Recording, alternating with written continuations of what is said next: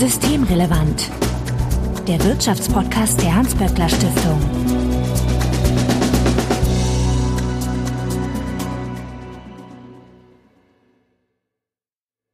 Heute ist Mittwoch, der 24. Januar 2024. Willkommen zur 177. Ausgabe von Systemrelevant. Sebastian Dolin, ich grüße dich. Hallo Marco.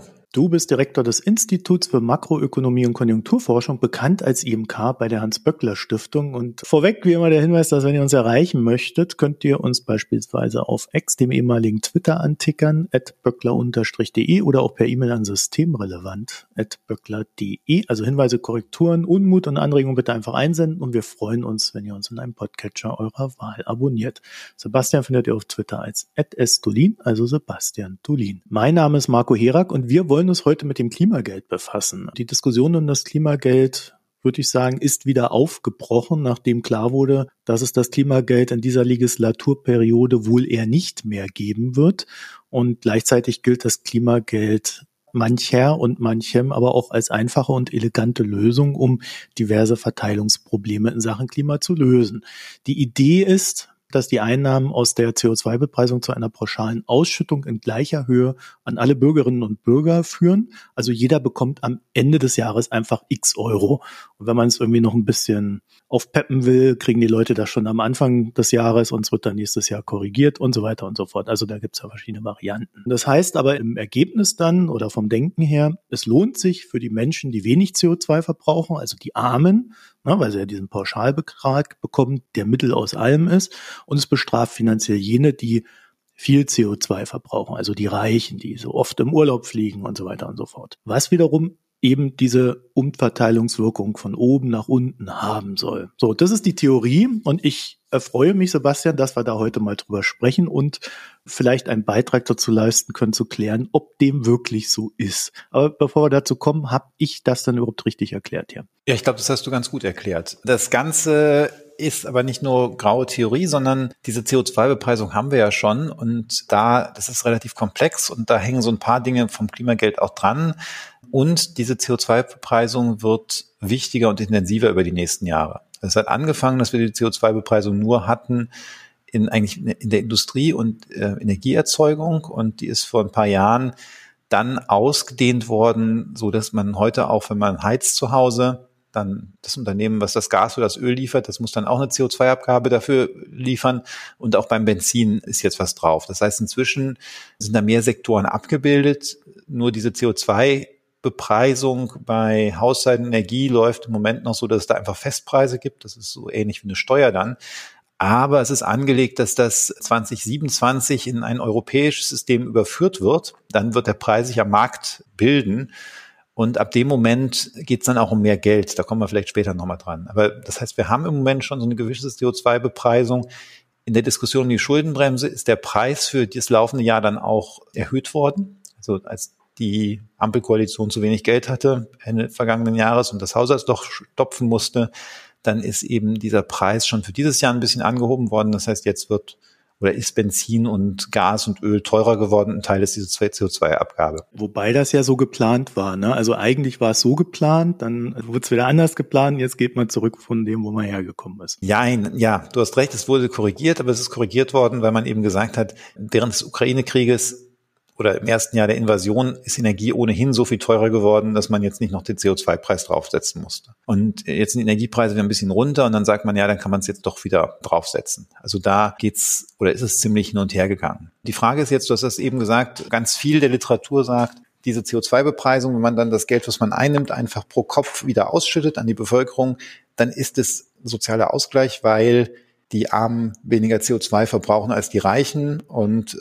pro Kopf haben die einen dann netto mehr und die anderen netto weniger. Und das ist tatsächlich auch was, was wir vor fünf Jahren jetzt auch geschrieben haben. Also nicht nur geschrieben, sondern wir haben uns das angeguckt. Wir haben geguckt, was halt meinetwegen die unterste zehn Prozent der Bevölkerung, was, was verbrauchen die an CO2 und wie werden die belastet hm. und wie würden die dann im Durchschnitt entlastet. Und äh, da kam bei uns auch raus, dass das eigentlich schön sauber die Armen im Durchschnitt entlastet und die Reichen im Durchschnitt belastet. Und darum betone ich dieses im Durchschnitt so, weil jetzt neuere Forschungen von uns, aber auch von anderen darauf hindeuten, dass dieses im Durchschnitt eine Einkommensgruppe sich anzugucken, dass das nicht besonders ja, aussagekräftig ist oder dass das eine ganze Reihe von Problemen mit sich bringt. Denn die Einkommensgruppen sind nicht einheitlich, wie sie CO2 verbrauchen. Also du hast möglicherweise bei den mittleren Einkommen jemand oder selbst bei, bei der unteren Mittelschicht jemanden, der in Berlin in einer modernen Wohnung des öffentlichen Wohnungsbaus wohnt, also wenig Heizkosten hat, wenig CO2-Kosten beim Heizen hat, mit der S-Bahn die Ar zur Arbeit fährt. Und du hast eine Person, die das Gleiche verdient, in Brandenburg auf dem Land wohnt, in einem schlecht sanierten alten Haus lebt und mit dem Verbrenner zur Arbeit fahren muss und die beiden haben das gleiche Einkommen und der erste ist kaum belastet und der zweite ist relativ stark belastet. Und das heißt, selbst mit der Rückerstattung im Durchschnitt geht es dem aus Berlin dann besser und dem auf dem Land geht es halt schlechter als vorher. Und das können ganz schöne Ausschläge ausmachen. Also die Verteilungswirkung ist in dem Sinne dann fraglich. Die Frage ist, also so wie ich das jetzt verstehe, ist dadurch, dass die Verteilungswirkung nicht gleichmäßig entsprechend der erwarteten Schichten ist. Dadurch äh, leidet dann halt jemand, der im Grunde gar nicht leiden soll. Und dann müsste man das ja anders anpacken. Das heißt also, äh, das, was du gerade sagst, bedeutet eigentlich, nee, ist kompletter Mist, sondern wir müssen eher gucken, dass wir das Geld nehmen und dahin geben, wo es die entsprechende Wirkung dann auch entfalten kann. Genau, also das Problem ist, dass wir in bestimmten Bevölkerungsschichten relativ viele Verliererinnen und Verlierer schaffen.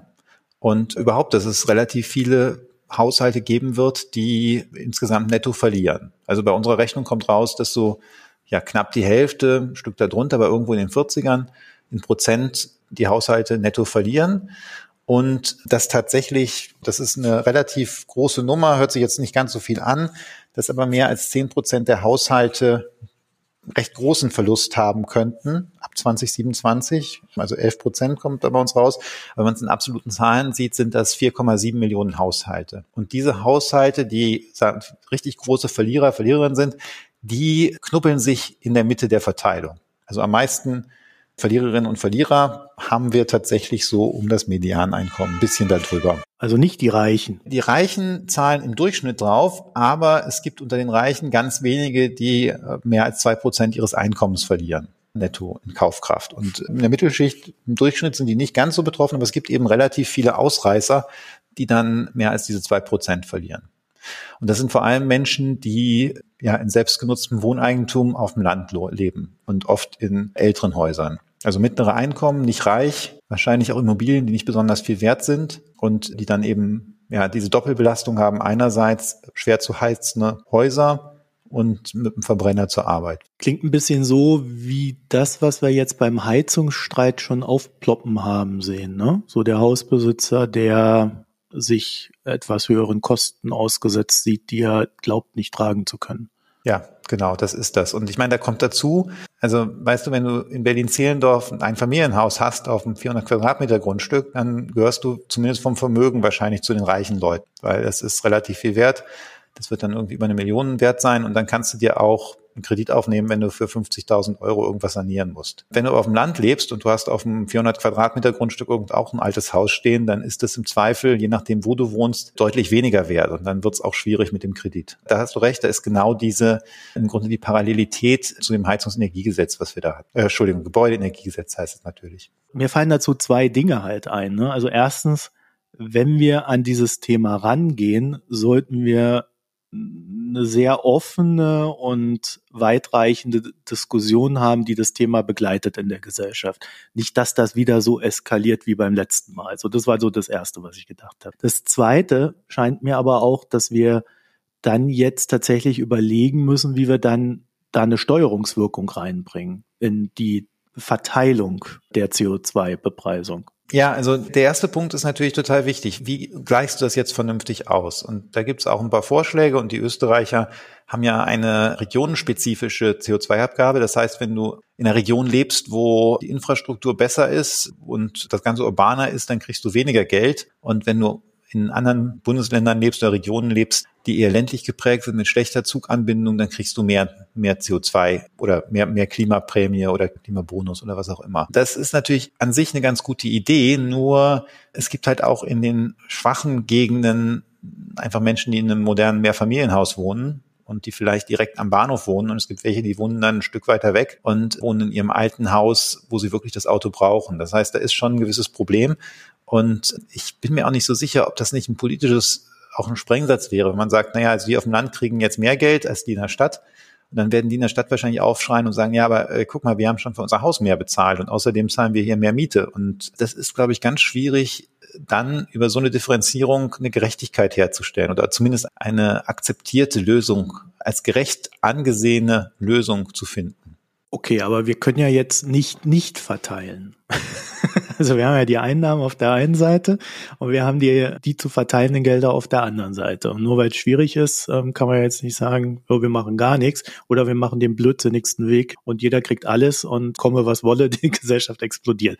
Also dazwischen muss es ja noch irgendwas geben. Was man daraus schließen sollte, ist aus meiner Sicht, dass es nicht ein Instrument gibt, was jetzt der Silver Bullet ist, der einfach die Probleme löst, die man bei der CO2-Bepreisung bei der Klimawende hat, sondern wir brauchen verschiedene Instrumente. Also natürlich müssen wir insbesondere ärmere Haushalte für ihre Entlastung irgendwie kompensieren, weil sonst haben die einfach real kaufkraftbereinigt weniger Geld äh, in der Klimawende.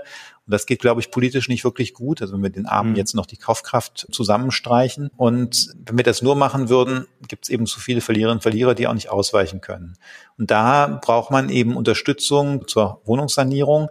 Da braucht man wahrscheinlich wirklich gute Kreditprogramme, denn das Problem ist halt tatsächlich, wenn man mit einer Immobilie dasteht, die nicht viel wert ist, wenn man selber noch alt ist, ist das wahrscheinlich schwierig, da was zu machen und da auch dem CO2-Preis auszuweichen, sozusagen. Das heißt, da braucht man Hilfen, dann braucht man einen Ausbau des öffentlichen Personennahverkehrs, wo das, wo das möglich ist, damit möglichst viele auch umsteigen können vom Auto auf eben alternative Transportwege. Und das alles, das Problem ist, das kostet alles Geld. Hm. Und desto mehr Geld man für das eine ausgibt, desto weniger Geld bleibt für das, für ein Klimageld und für die Rückverteilung übrig. Einige in der Debatte haben immer so getan, als wäre das Klimageld wirklich das Einzige und das Zentrale. Aber eben desto weniger man auf der anderen Seite dazu beiträgt, dass weniger CO2 ausgestoßen wird, desto stärker wird auch der Preis steigen. Also das ist insgesamt schon ein ziemliches Problem. Und die Lösung wäre natürlich, dass man sagt, man nimmt jetzt mehr Kredite auf und macht beides. Also man macht ein Klimageld und macht dann noch gezielte Hilfen und eben Ausbau von Infrastruktur. Aber dafür haben wir im Moment das Geld nicht, weil die Schuldenbremse keine Kreditaufnahme mehr zulässt, keine weitere und wir gleichzeitig eine Regierung haben, wo einer der Koalitionspartner auch nicht bereit ist, bei den Reicheren mit höheren Steuern das Geld einzusammeln. Ich glaube, das ist auch der Grund, warum die Bundesregierung sich jetzt in allem einig ist, nämlich dass man das auf die nächste Legislaturperiode schiebt. oder? Mal sehen, ob das wirklich die Legislaturperiode wird oder ob man doch 2025 am Anfang irgendwie so ein Klimageld auszahlt. Aber ich meine, das zweite Problem ist, dass wir ja im Moment gar nicht von so großen Summen reden.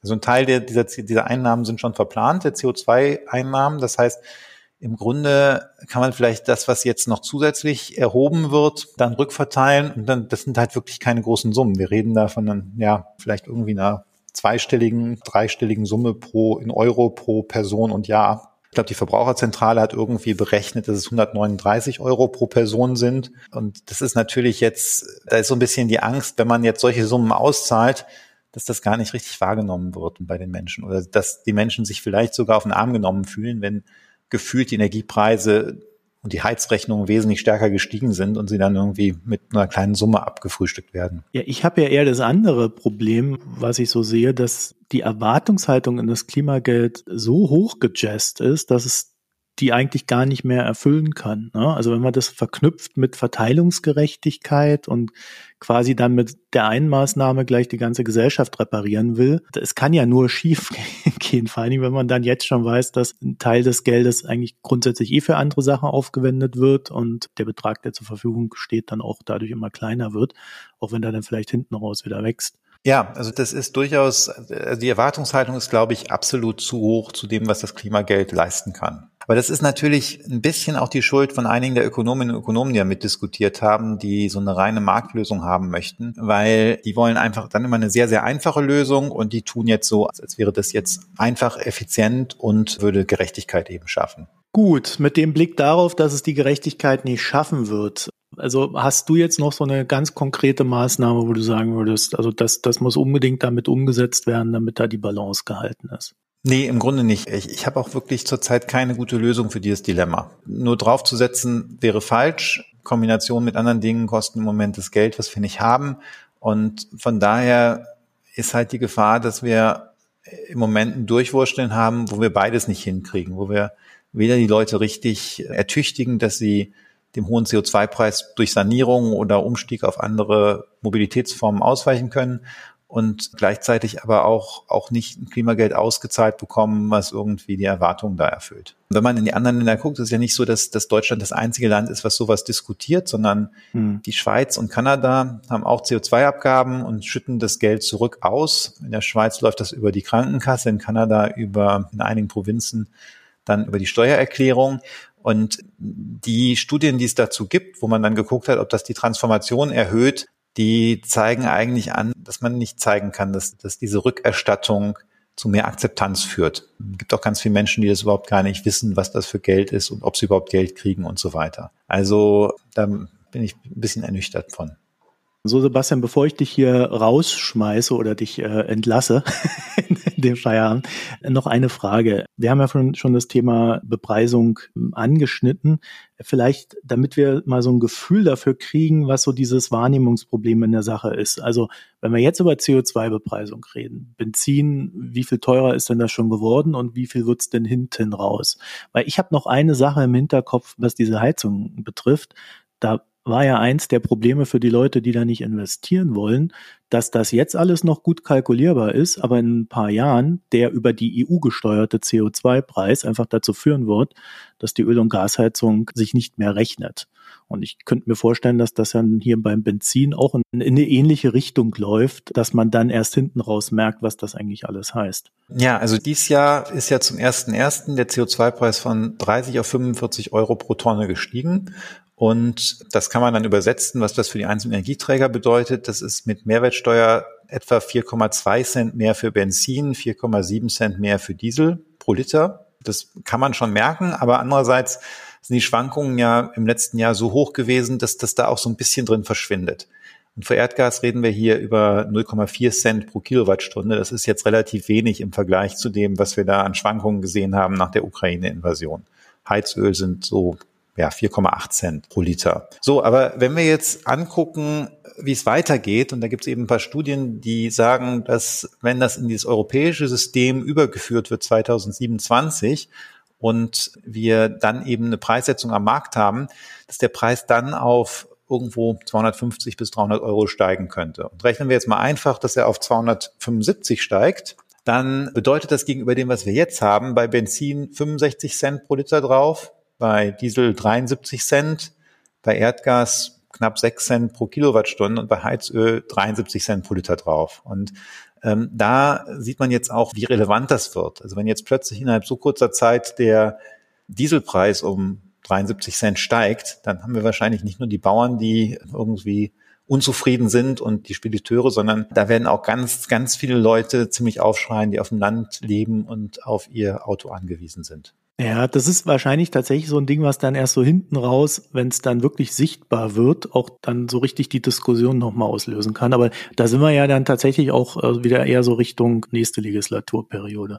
Ja, ja klar, das ist, ja, das, das, das stimmt, das ist Richtung nächste Legislaturperiode, aber da muss sich die nächste Bundesregierung sehr schnell drum kümmern. Zudem ist es ja auch geltendes EU-Recht. Also diese Überführung in das ähm, ja. Emissionshandelssystem 2 der EU äh, das ist so vorgesehen, das ist eine EU-Richtlinie. Also wenn man da nichts dran ändert, dann kommt das so. Und ja, äh, die nächste Regierung wird dann ja das Problem haben, wie hält man die Klimaziele ein und kriegt gleichzeitig auch diese Budgetprobleme in den Griff die durch das Urteil zur Schuldenbremse ausgelöst worden sind. Wir haben das ja schon in der letzten Folge äh, unseren äh, Anführungszeichen düsteren Ausblick aufgrund der Schuldenbremse äh, im Einklang mit den gesellschaftlichen Diskussionen, die das ja dann auch nochmal befördert. Also da würde ich dann auch empfehlen, nochmal reinzuhören. Ich äh, werde das dann auch nochmal verlinken. Das war der wirtschaftspolitische Jahresausblick 2024. Ja, Sebastian Dolin, auch wenn das jetzt keine so schönen Einstiegsnachrichten weiterhin sind, vielen Dank für das Gespräch. Danke für die Moderation, Marco. Ja, wenn ihr dazu noch ein paar Gedanken habt, sendet sie uns. böckler-de ist unser Twitter-Handle oder per E-Mail an systemrelevant.böckler.de. Da könnt ihr uns äh, ja, Anregungen, Korrekturen, Unmut und so weiter einsenden. Und wir freuen uns natürlich, wenn ihr uns in einem Podcatcher eurer Wahl abonniert. Sebastian findet ihr auf Twitter als @sdolin, also Sebastian Dolin. Und ich wünsche euch noch eine schöne Zeit und bis nächste Woche. Tschüss. Tschüss. Das war Systemrelevant, der Wirtschaftspodcast der Hans-Böckler Stiftung.